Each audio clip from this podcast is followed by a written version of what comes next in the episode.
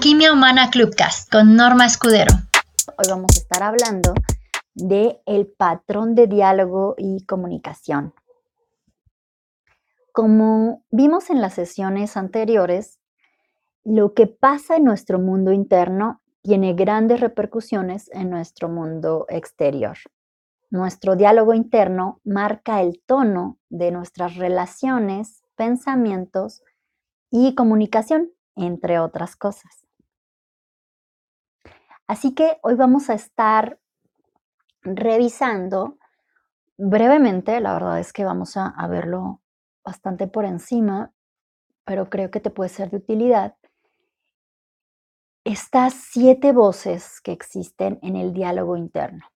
Anodea Judith habla de este tema con bastante más profundidad en diferentes cursos que imparte y también en sus libros, em, como Cuerpo de Oriente, Mente de Occidente, La Rueda de la Vida, un viaje a través de los chakras y Chakra Yoga.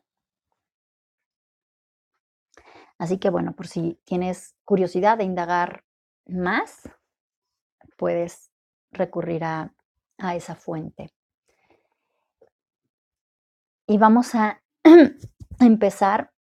Eh, en nuestro diálogo interno, cada uno de nosotros tiene un patrón particular, es decir, una tendencia a una cierta recurrencia. Hay siete voces que pueden em, estar. Cada una de ellas puede ser más presente o menos presente en ti. Todos tenemos, eh, según Anodea, todos tenemos estas siete voces, pero siempre hay una que es la que mayor dominio tiene en cada persona. Tú podrás ir ubicando cuál es la que se presenta con mayor recurrencia en ti. Tenemos una que es la voz neutral. Esta es como una voz que básicamente repasa y describe. No mete ninguna carga emocional, no le mete carga social o cultural, es simplemente una descripción del hecho y pues esta voz es la neutral. Después hacia la tendencia más negativa o más pesimista, tenemos la voz realista. Esta voz realista es esa voz que justamente te dice, no, no, no, a ver, no te hagas ilusiones, no te emociones, ser realista. Eso que estás pensando no es realista, ¿sí? Siempre trata de ponerte con los pies en el suelo. Siempre busca hacerte aterrizar. Supuestamente es, es la idea de esta voz. Después tenemos la escéptica. Esta que ya empieza a meterte dudas de todo, ¿no? que empieza a ponerle preguntas y a dudar de absolutamente todo, a revisar, a escudriñar, esa es la voz escéptica. Y después tenemos ya en el extremo, y la verdad es que yo creo que incluso podría haber voces más hacia allá, pero bueno, em, en el planteamiento de Anodea Judith, que es en el que se basan estas siete voces, la voz más del extremo negativo o de este e, extremo pesimista es la aniquiladora. Y esta voz es la que ya básicamente te tumba, acá en México decimos te pendejea, ¿no? Te anula, pues básicamente hace eso, te aniquila. Si nos vamos hacia el otro lado, es decir, regresamos a la voz neutral que te decía simplemente describe los hechos y luego empezamos a ir avanzando hacia las voces que tienden a lo positivo, tenemos a la hacedora, esta voz que siempre te impulsa a la acción. Sí, haz esto. Eh, mira, búscale por acá. Ah, esa, esa voz que siempre está como impulsándote a ir hacia la acción y hacer. Esa es la voz hacedora. Después tenemos a la voz soñadora. Esta voz es esa que, bueno, impulsa la ilusión, la fantasía, em, tus sueños, básicamente. Y si vamos un paso más, vamos a encontrar a la voz visionaria. Esta que ya empieza a tener una visión a largo plazo y entonces todo el tiempo te recuerda, ok, puede ser que ahorita no lo ves así, pero mira, sigue porque vas a, llegar a tal, vas a, estás trabajando por tal y entonces te impulsa todo el tiempo a ir en esa dirección de la visión que tienes planteada. Estas siete voces, la verdad es que con ellas se puede jugar y se pueden hacer ejercicios muy interesantes cuando tú quieres empezar a ejercitarlas para moverte más entre ellas y especialmente pues cuando tu patrón, la voz que es más dominante no te satisface tanto, no te ayuda tanto, puedes empezar a buscar equilibrarlas, es decir, a poder entrenarte para moverte entre ellas porque se equilibran. La voz realista y la voz hacedora, por ejemplo, pueden equilibrarse. La voz escéptica y la soñadora pueden equilibrarse entre ellas y la aniquiladora y la visionaria también pueden encontrar un balance al ir integrando. Pero eres tú quien tiene que aprender a moverse entre ellas y a observarte y cacharte dónde estás, cuál es la voz que en este momento está teniendo mayor dominancia en tu diálogo interno y moverte. Un ejercicio que puedes hacer es tomar hojas de colores o incluso una línea de papel para que sea más divertido, más entretenido y vas a asignarles un, trocito. Vas a partir esta línea o vas a poner siete hojas. Y en cada una de ellas vas a poner el nombre de una de estas voces. En el centro va la neutral, después hacia el lado izquierdo la realista, luego la escéptica y la aniquiladora y de la neutral hacia la derecha la hacedora, la soñadora y la visionaria. Y tú, cuando quieras revisar esto y, jugar un poco a moverlo, vas a ponerlo en el piso y te vas a parar en la que estás ubicando que tiene, que tiene mayor dominancia en la situación que estás atravesando. Y vas a desplazarte en la línea, a pararte sobre el color o, la, o el trozo de, papel o la hoja que tiene el nombre al que te quieres mover. Y te vas a dejar sentir de alguna manera, o sea, como conectar con esa otra voz y sentirla para ver qué diría en esta situación esa voz. Básicamente le vas a prestar el micrófono. es como llevarle el micrófono a cada una de las voces para ver qué diría esa voz en esta situación.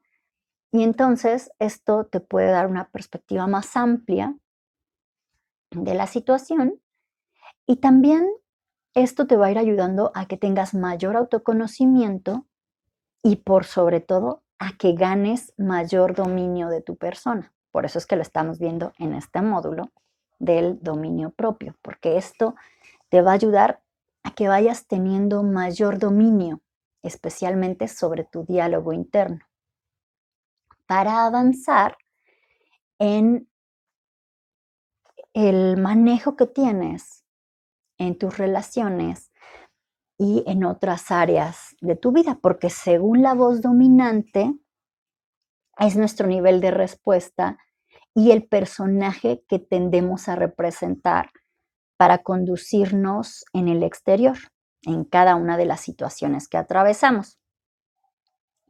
Y aquí viene otra, otra cosa interesante, que es justamente los niveles de respuesta con los que podemos trabajar. Eh, yo he clasificado estos niveles de respuesta en dos grupos. El uno es el que llamo de modo SAD, que es este modo que está guiado por el temor, que se basa en lo externo, en el riesgo y en la falta. Y el otro es el modo DAS, que básicamente está basado en el afecto, amor o aprecio y en la gratitud. Dentro del modo SAD tenemos a este nivel de respuesta que se mueve en la protección. Todas tus acciones, la forma en la que reaccionas a una situación, está buscando protegerte de algo que te parece un riesgo, que asumes como un peligro. Incluso aunque pueda ser algo benéfico para ti, se registra como un peligro y entonces buscas protegerte. Después, digamos que si lo viéramos como a un siguiente nivel de profundidad, este es el, el nivel más primario y está más ligado a esa parte animal nuestra. Y si vamos como un peldaño más a la profundidad, vamos a llegar a un nivel de búsqueda en donde todas las respuestas y las reacciones van a buscar satisfacer una necesidad. Siempre va a estar basado en lo que necesito para satisfacer algo que, eh, que siento urgente, lo que siento pues necesario, valga la, redundancia un poco. Si bajo un, nivel más, como hacia la profundidad, ya voy a pasar a este intermedio entre el SAT y el DAS, ¿no? esta línea media que es el nivel de satisfacción. En este nivel de respuesta, todas mis interacciones, mis acciones, mis reacciones van a estar basadas en satisfacer. Puede ser una necesidad, un anhelo, un deseo, pero siempre en satisfacer algo, en generar satisfacción. Aquí este nivel es un, nivel que fácilmente o me rebota y me vuelve a llevar hacia el otro lado, hacia, hacia el SAT, o me lleva más profundo. A esta parte que algunos llaman la mente infinita, donde tengo más contacto conmigo con quien soy en esencia y también con todas las posibilidades disponibles para mí.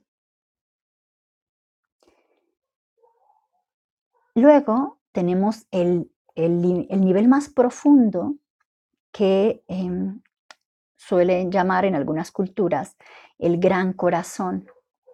Cuando estoy en este nivel de respuesta, todas mis acciones y mis reacciones van a estar centradas y basadas en la gratitud. Esto se basa en el mundo interno, en la aportación y la coherencia, en que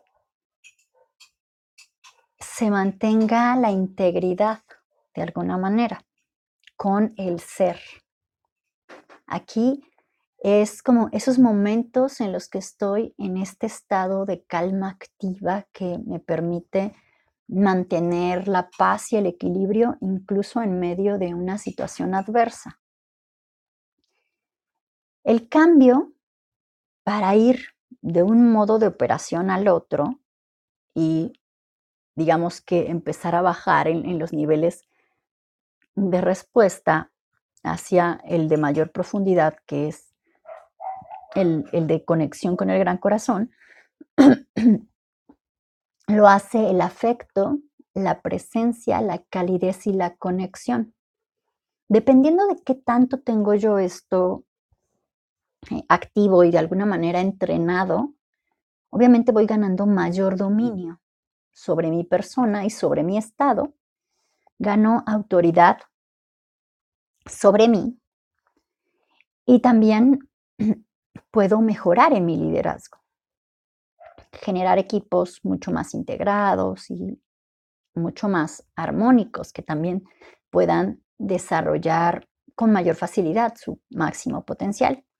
Y también de esto va a depender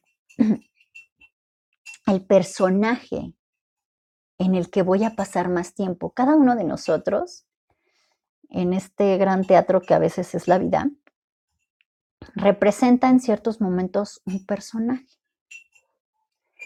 Y entre los muchos personajes que hay, digamos que hay, hay cinco tendencias. Hay personajes que están más en, el tono de la enfermedad, del enfermo, ¿no? Este, este personaje que tiene una limitación, que tiene algo que le impide desarrollar lo que quiere, pues como cuando estamos enfermos, ¿no? Es esta sensación de malestar constante, de incomodidad, de cierto nivel de limitación. Después está eh, también el lado o, la otra línea de personajes, que es el sano. Este es, ese o, ese tipo de personaje que tiene una marcada tendencia a la vitalidad, a la energía, al impulso. Luego tenemos el personaje deficiente o esta línea de, personajes que pueden surgir, donde hay una marcada deficiencia. Es este personaje que se siente limitado en su capacidad y que además em, tiende a generar ciertas disfunciones o conflictos en su entorno.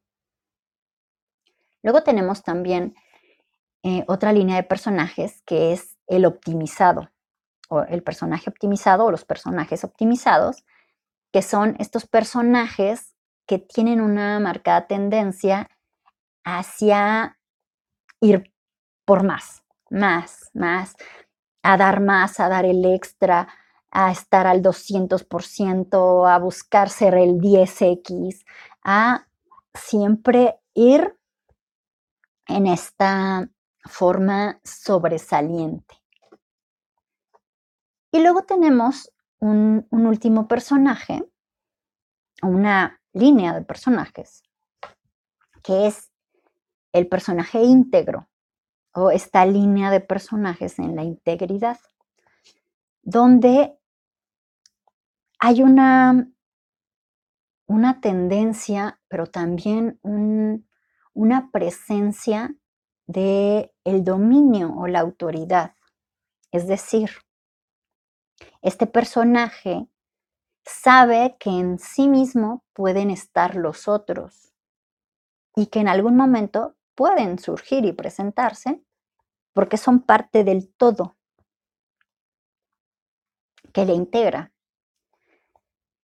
Sin embargo, elige, de acuerdo a la situación, cuál es el, que requiere o al que le va a dar la presencia y la fuerza.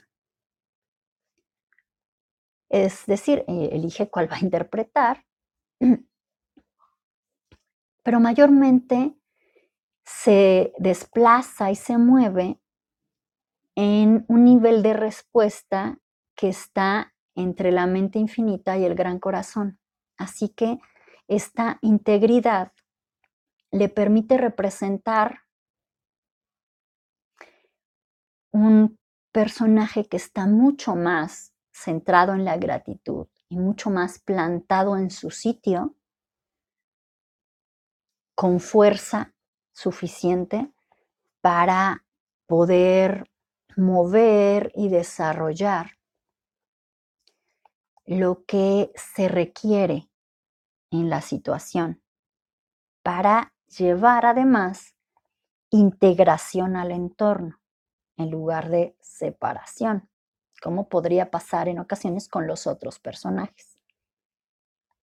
Así que la integridad crea coherencia, integrando, como les decía, todos los aspectos del ser para usarlos a favor de las personas y de su entorno. Incluso el de la creación. Se presenta con mayor facilidad y con mayor frecuencia en los niveles más profundos de actuación y respuesta, como bien les decía. Y también, dependiendo de esto, existirá una, una tendencia en la comunicación. Cada uno de nosotros tiene una marcada tendencia en su comunicación. Y vamos a revisar únicamente cuatro patrones, cuatro elementos, más bien, en estas tendencias que pueden existir en la comunicación.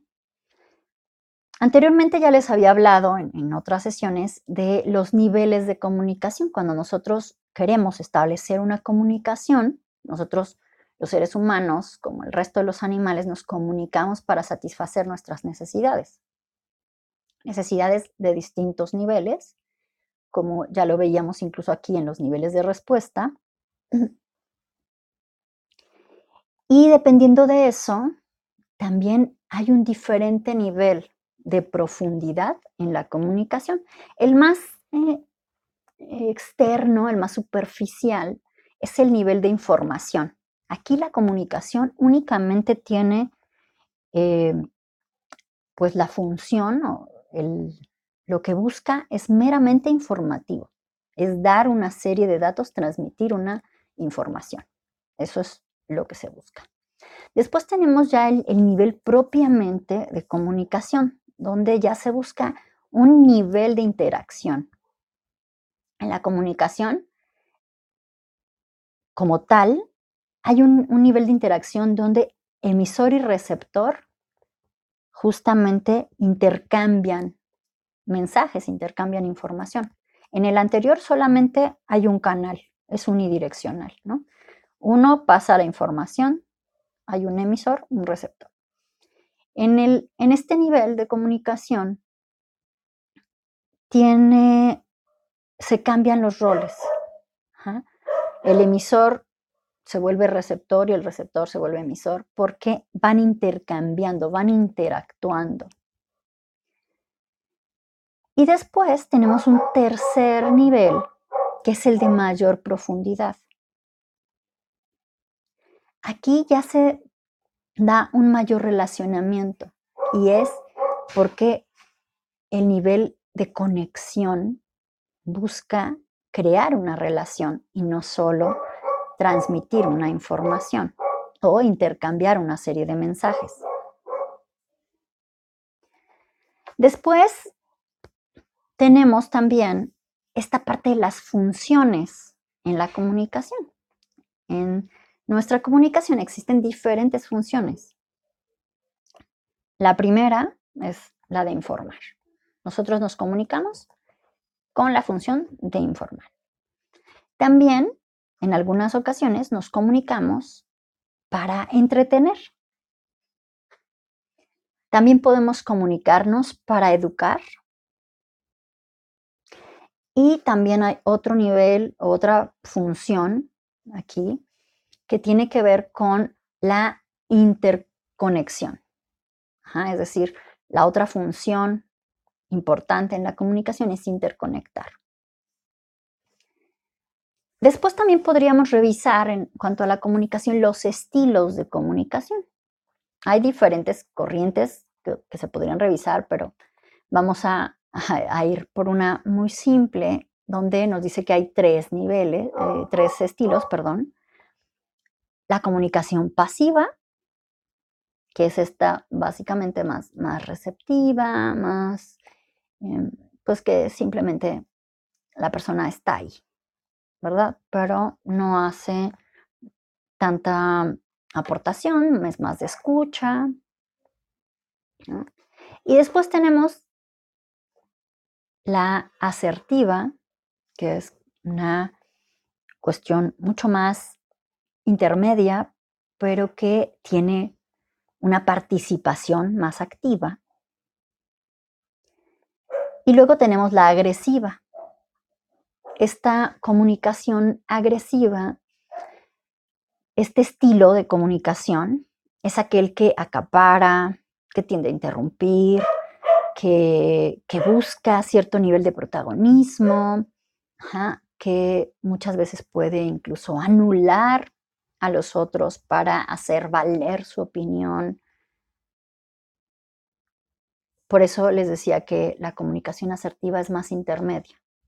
No es tan de escucha como la pasiva, pero tampoco tan dominante como la agresiva. Está, está como en el centro, es una, una persona que tiende a estar más ubicada y que escucha y participa por igual dando espacio a que todos puedan ser escuchados y también escuchar o participar de otra forma. Otro aspecto importante en la comunicación es el patrón. Y todos tenemos uno que suele ser el dominante. La primera es la comunicación lineal. Y aquí estamos hablando de personas que suelen ser muy de transmitir datos y cuidar mucho el orden de la información para que sea muy claro lo que van a transmitir. Buscan que su mensaje llegue con orden y claridad a su escucha. Después tenemos el patrón circular. Aquí en este patrón hay más emotividad, hay más emoción que interviene. Entonces, no todo tiende a seguir una línea ni a tener tanto orden. Hay como subidas y bajadas y, curvas y, y, da vueltas y entre las historias y va generando un involucramiento que envuelve. Por eso es una comunicación, un patrón circular, porque busca envolver y de alguna manera emocionar. Y también tenemos un patrón que es menos común, que tiende a estar presente en personas que han entrenado y trabajado con su comunicación, y es un patrón más flexible, menos definido, ¿no? más, más podríamos llamarlo incluso hasta indefinido. Es decir, conjuga los dos patrones anteriores por igual. Tanto tiene la claridad de seguir un orden como genera esta emotividad y esta emoción para envolver y para involucrar. Entonces, bueno, esto requiere generalmente de cierto entrenamiento, mayor trabajo. Así que son más comunes los otros dos patrones. Dependiendo de, esto, solemos tener una comunicación más directa o más indirecta. Y también solemos ajustar nuestro proceder en momentos de cambio o conflicto. A los que nos da mayor seguridad es decir, en un momento de cambio o en un momento de conflicto, en un momento de tensión, es donde más se notan nuestros patrones, porque vamos a tender a irnos a lo que nos da mayor seguridad, a lo que para nosotros se siente más natural y que además nos da esta sensación de protección, de pues sí, de, confianza, de estar seguros de poder desenvolvernos con la suficiente habilidad para sentirnos capaces de ser y de estar en esa situación y de cumplir con la encomienda o la función o el rol que tengamos dentro de la situación ya sea personal o laboral, y especialmente cuando además tenemos bajo nuestro cargo o nuestro cuidado a otras personas, llámese familia o equipo.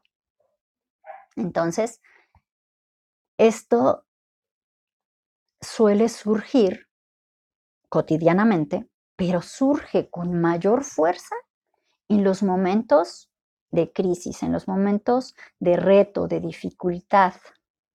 De hecho, por eso es que en las siguientes sesiones vamos a entrar más en los patrones de manejo del conflicto y de manejo del cambio, porque también en esto existen patrones o tendencias marcadas a las que solemos irnos.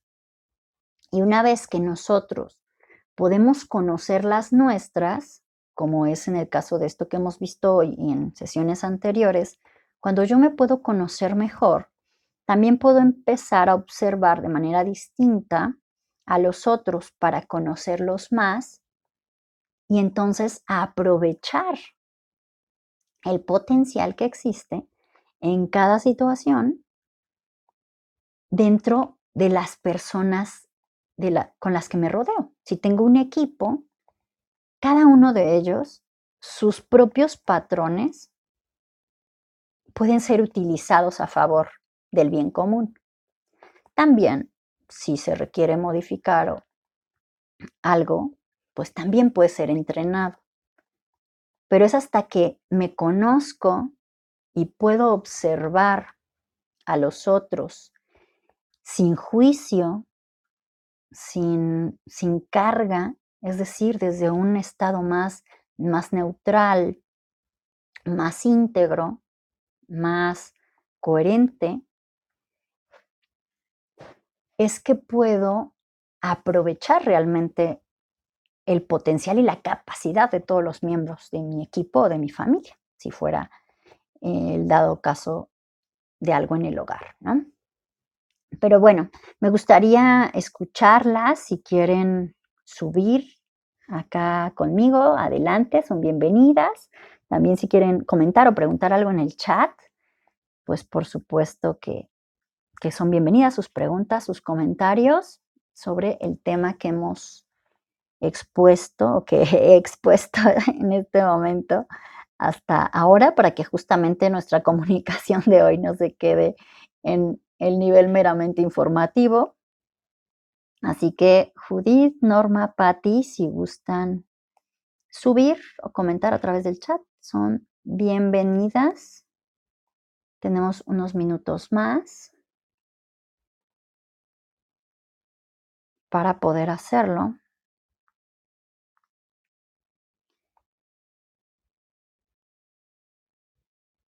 Genial, a ver, aquí.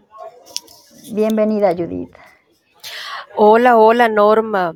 Bueno, estoy aquí fascinada con toda la información que, nos has brindado desde ese servicio amoroso.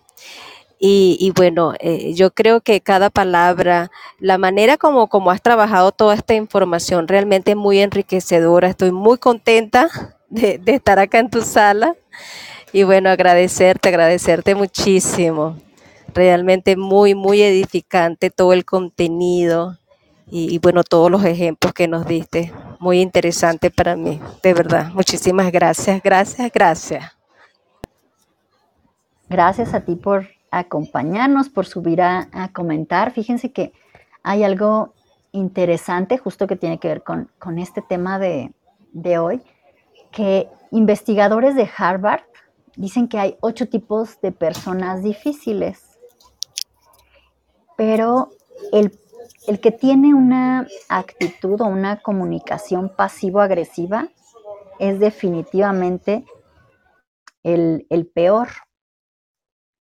Porque, como les decía, en estos, en estos elementos que hemos visto hoy, nosotros los hemos visto en su forma simple, en la forma más em, elemental, ¿no? Como de alguna manera superficial, pero hay combinaciones entre ellos que hacen todavía más compleja la interacción humana y es parte de lo que, de lo que nos hace un animal tan, tan fascinante, creo yo, tan interesante. Y bueno, entre estos ocho tipos de personas difíciles que han detectado los investigadores de Harvard, la combinación de pasividad y agresividad es el, más difícil de manejar, digamos que el peor, porque aquí ya vimos, ¿no? Hay, es este estilo pasivo y este estilo agresivo, si los combinan, pues imagínense el resultado. Una persona que tiende a ser como estallidos, ¿no? Es como, como polvorines. cuando hay una chispa, ¡pum!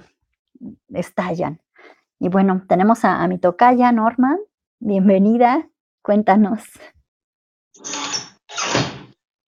Hola, hola tocaya. Eh, bueno, entré un poquito tarde, no sé, buscando, entré de casualidad. Y muy interesante tu, tema sobre la comunicación, ¿no?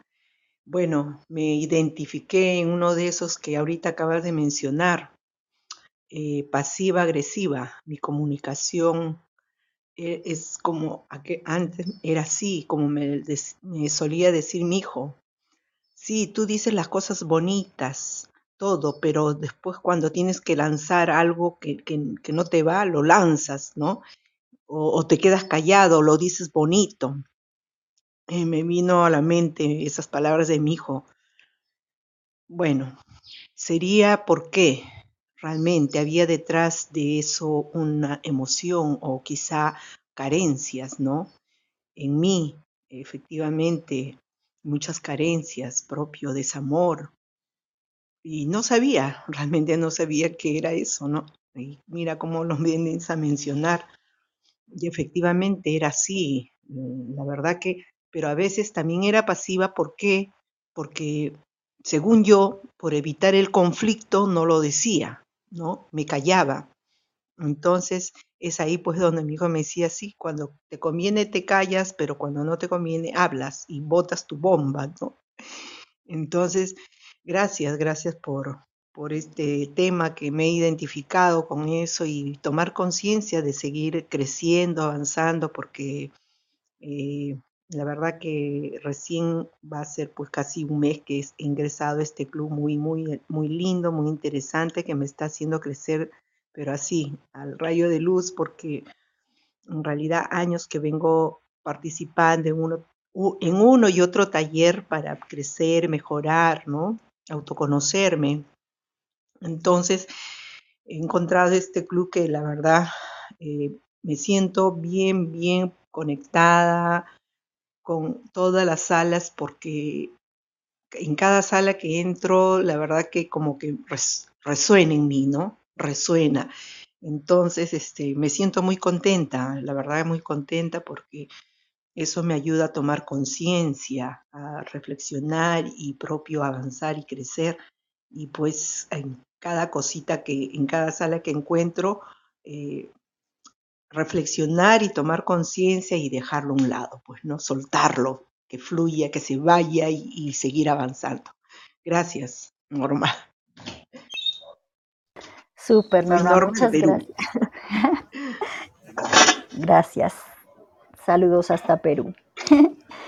Fíjate que has tocado un punto bien, bien importante, porque esto que dices es, es bien real, de muchas veces el tema es que estamos teniendo dificultades a nivel emocional. Por eso es que nuestra comunicación se, se, va de un lado de otro, ¿no? Desde las voces en nuestro diálogo interno tienen un vínculo muy estrecho con nuestra comunicación.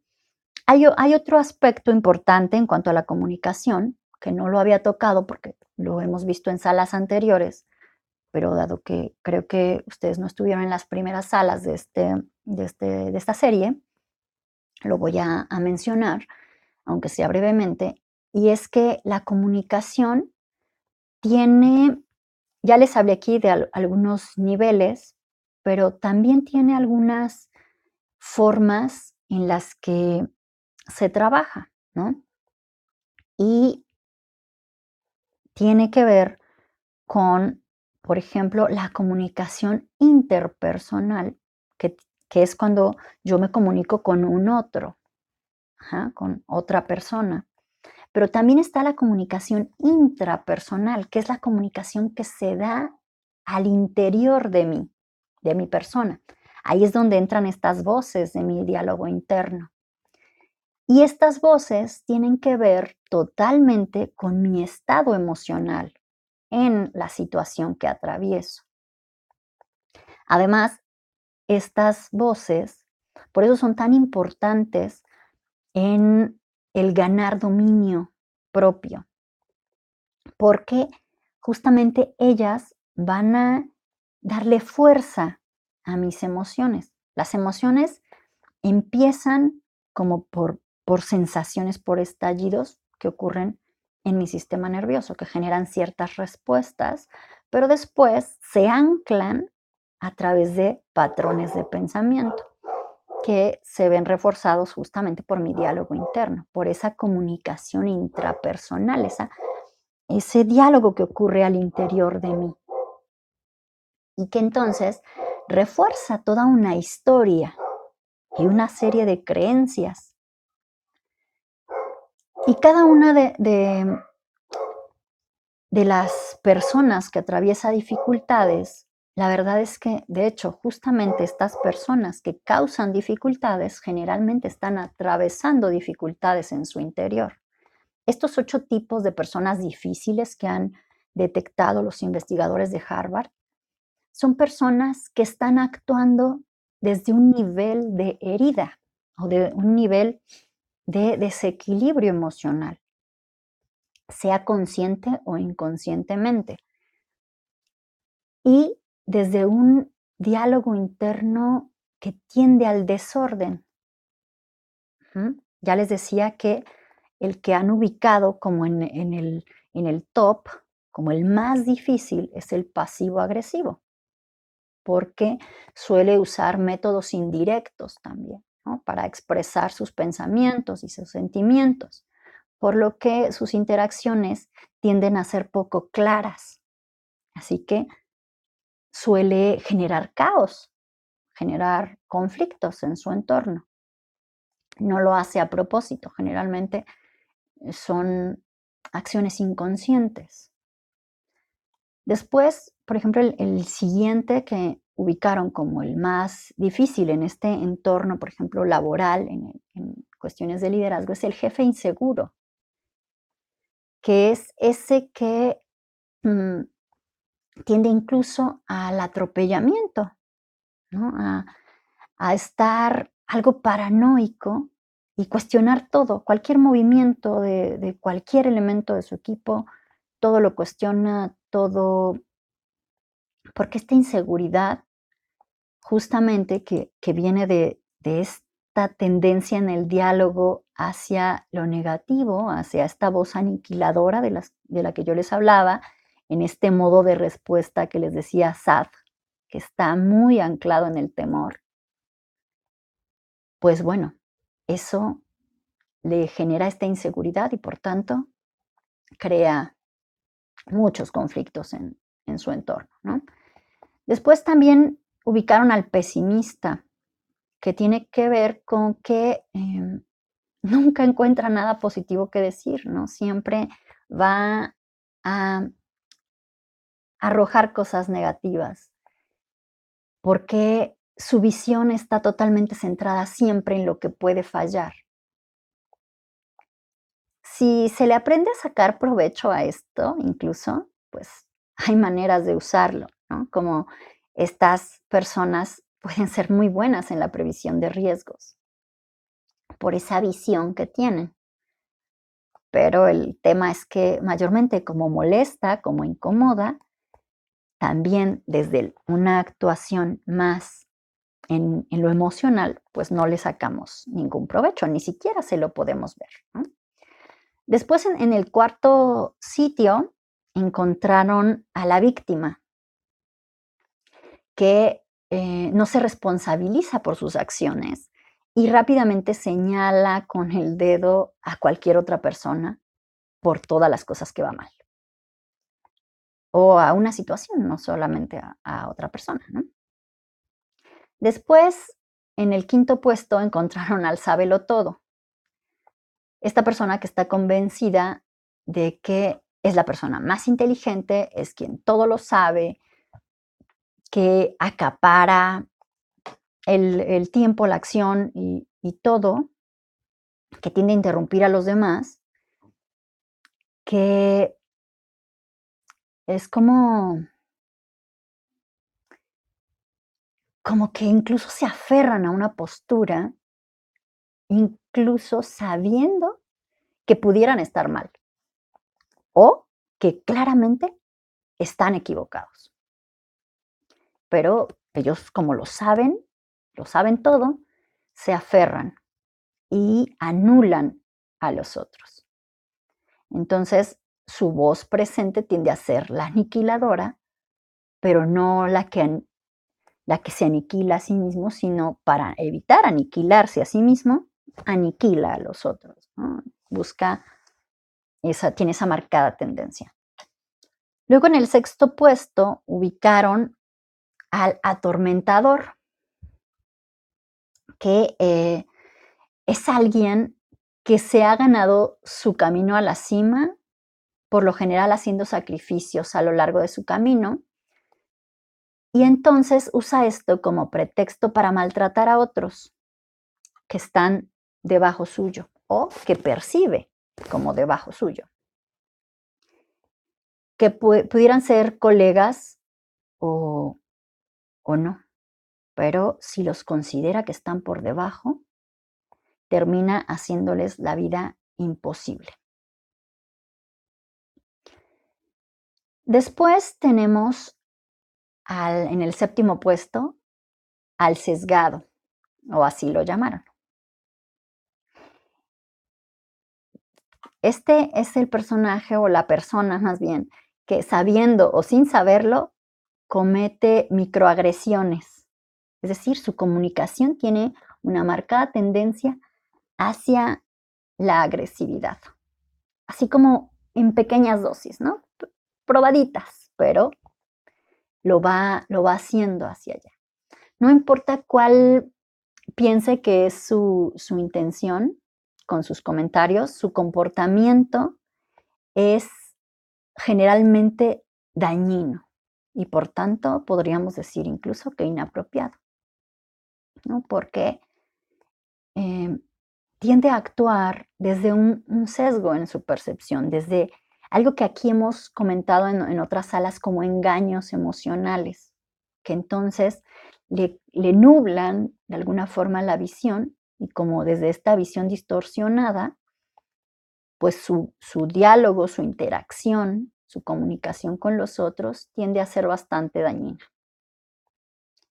Y en el octavo puesto de estas ocho personas más difíciles para, para tratar o para trabajar con ellas, está el operador político, o así lo llamaron los investigadores de Harvard, que se enfoca casi como si tuviera un láser, en avanzar en su propia carrera, no importa a costa de qué o de quién, incluso es capaz de pasar por sobre sí mismo para avanzar.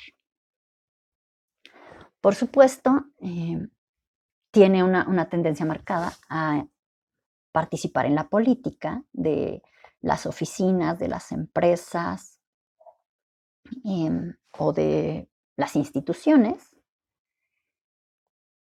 Y también puede estar obsesionado con salir adelante. Tiene su enfoque totalmente puesto en eso. No importa si tiene que tomar a otros casi como prisioneros para hacerlo porque su obsesión es ir hacia adelante, no importa cuál sea el costo. Y entonces, eh, bueno, pues está únicamente enfocado en eso. Así que es importante aprender a manejar esto, ¿Cómo podemos hacerlo? Una, no etiquetando a las personas, sino entendiendo que cada una de ellas actúa de esa forma por algo que está pasando dentro, que su comunicación externa es un reflejo de la comunicación que ocurre al interior de su propia persona. Y entonces se puede desarrollar o se les puede canalizar también a programas en donde se les ayude a obtener herramientas para manejar eso, para empezar a desactivar sus propias alertas y cambiar esa situación que ocurre dentro para que puedan también modificar lo que está pasando afuera en sus interacciones, que son las que nos generan dificultades y muchas veces por las cuales etiquetamos a la gente.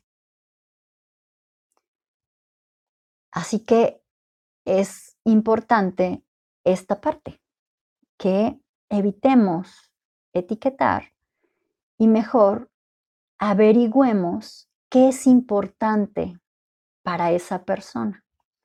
Es decir, que empecemos a interactuar con ella, a conocerla más en el campo personal, porque desde ahí es donde podemos ayudar a que mejore su desempeño también en la parte profesional.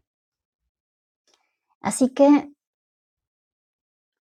eh, la atención se debe poner en lo que está pasando y no señalar a la persona como que está fallando, sino más bien es la situación en general lo que hay que modificar.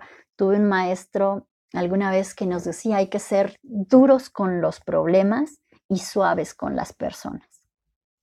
Así que hay que atacar el problema, pero atender a la persona para poder dar una solución a la situación que estamos atravesando. Y bueno, aprovecho para darle la bienvenida a Olga, Andrea, Aura y pues invitarlas también si quieren subir a comentar, a participar, ya para ir cerrando nuestras salas. Si tienen alguna pregunta, algún comentario, algo que agregar también. Eh, Judith, Norma. Sí, Norma. Yo quería preguntar, Javier. Yo quería saber si dentro de estos ocho patrones eh, no se da la combinación de uno con otro. Pues eh, en esta investigación de Harvard que, les compartí aquí al final con estas ocho personas difíciles, ellos lo marcan así, como una sola, pero la verdad, desde mi experiencia, es que eh, la vida tiende a ser más compleja de lo que hacemos para explicarla, ¿no? Nosotros tendemos a simplificar, justo esto de los patrones o las tendencias, busca simplificar pero en la vida práctica sí tiende a haber mucho la combinación de varios. Sí, claro, claro, entiendo. Sí, sí, porque yo, eh, eh, tú, analizas todas las características y tienen, en, algún momento te identificas con alguna característica de estos patrones, ¿entiendes? Entonces, bueno, siendo muy sincera, lo estoy diciendo por mí. Sí. Pero todo bien, muchas gracias. Claro, muchas gracias. Sí, sí, la verdad es que también tenemos en diferente época de nuestra vida, podemos tener una, una tendencia más marcada hacia un lado, hacia el otro. Generalmente buscamos, bueno, no es que busquemos, la verdad es que es como se da así. Eh, a lo largo de nuestra vida solemos tener una tendencia particular cuando nosotros nos decidimos a trabajar en ello, a desarrollarnos a través de esto que hemos ido viendo aquí como los pilares ¿no? del autoconocimiento, ahora estamos trabajando en el dominio propio. Em, en tres semanas empezaremos a, ver el conocimiento de los otros y después el establecimiento de relaciones, que son los cuatro pilares para la gestión emocional. Eh, esto nos permite también ir cambiando. No en todo vamos a cambiar nuestro patrón, Lo que sí, vamos a cambiar la expresión de ese patrón. Porque todo, como, les he ido explicando en sesiones anteriores, tiene varias caras y tiene varias aristas. No todo es negativo, no todo es positivo en todos. Entonces, em, hay, y en esto de la memoria emocional en especial, hay, hay cosas que están grabadas que pueden funcionar muy bien para una situación y muy mal para otra. ¿no? Entonces, dependerá de, de eso, de cómo nosotros lo vamos usando y cómo aprendemos a gestionarnos y, cuánta autoridad ganamos sobre nuestro estado para poder justamente ir balanceando todos estos, eh, todos estos elementos y poder apalancarnos de ellos, aunque haya cosas que a lo mejor no las cambiamos, ¿no? O sea, nuestro patrón de manejo del estrés pues va a seguir siendo el mismo. El asunto es que vamos a estar más en la parte luminosa, por decirlo de alguna manera, que en la parte oscura del patrón, ¿no? o, en esta parte más equilibrada que en la desequilibrada. Eso es lo que podemos ir haciendo y esa es la, la idea de ir compartiendo esta información para poder generar conciencia y entonces cada uno pueda también ir entrenando con su propia situación, porque todos estamos, como les explicaba cuando empezamos el programa, estamos en niveles distintos de nuestro desarrollo y por tanto, pues nuestro trabajo será diferente. Pero tener esta información nos da una serie de elementos a través de los cuales podemos ir desarrollándonos desde el punto de partida en el que estamos y hasta el punto de llegada al que queremos estar, ¿no? A donde queremos arribar. Así que bueno, no sé si quieren hacer un comentario para cerrar, Norma, Judith. Y si alguien más quiere subir, pues bienvenidos. Darte las gracias nuevamente, Norma, porque ha sido muy, muy, muy bueno el tema, me encantó. A mí el tema de la comunicación me encanta porque en mis observaciones particulares, pues entiendo todas esas oportunidades de mejora que tengo. Así que gracias, gracias.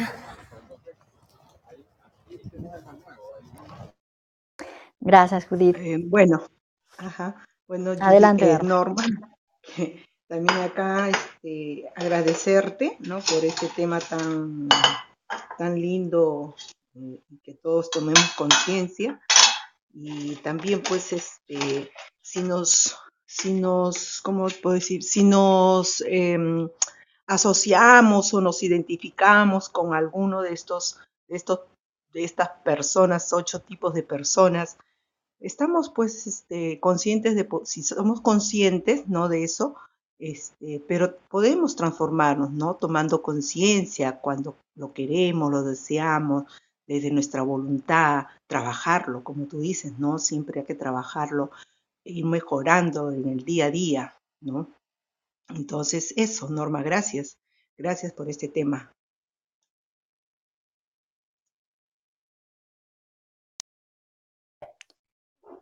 Sí, pues bueno, muchas gracias por habernos acompañado, a todos los que nos acompañaron.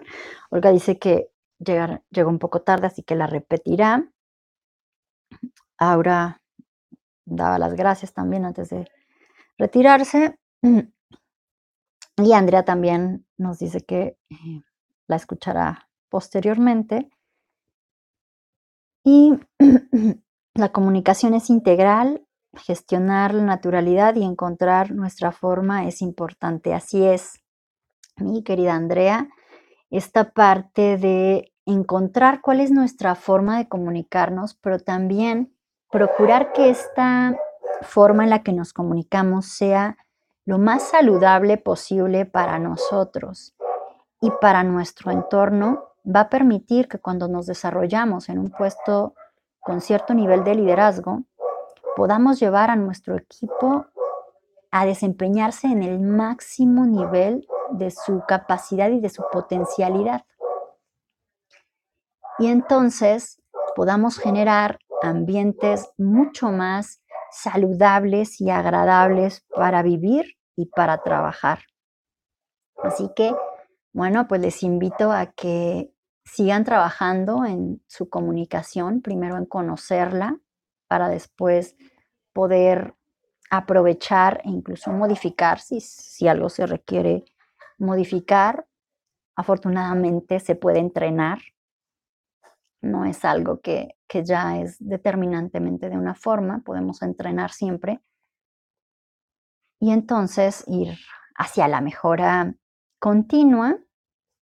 La próxima semana estaremos hablando de el patrón de manejo de conflicto, que está eh, vinculado también con esto de la comunicación, y empezar a también a ponernos sobre la mesa otros elementos que nos ayudarán a seguir ampliando nuestra conciencia, pero también eh, mejorando en nuestro desempeño sobre el manejo de nuestras emociones y especialmente en la interacción que tenemos con los otros en nuestro campo laboral, en la parte profesional y también, ¿por qué no?, en lo personal. Entonces, bueno, pues les mando un abrazo donde quiera que se encuentren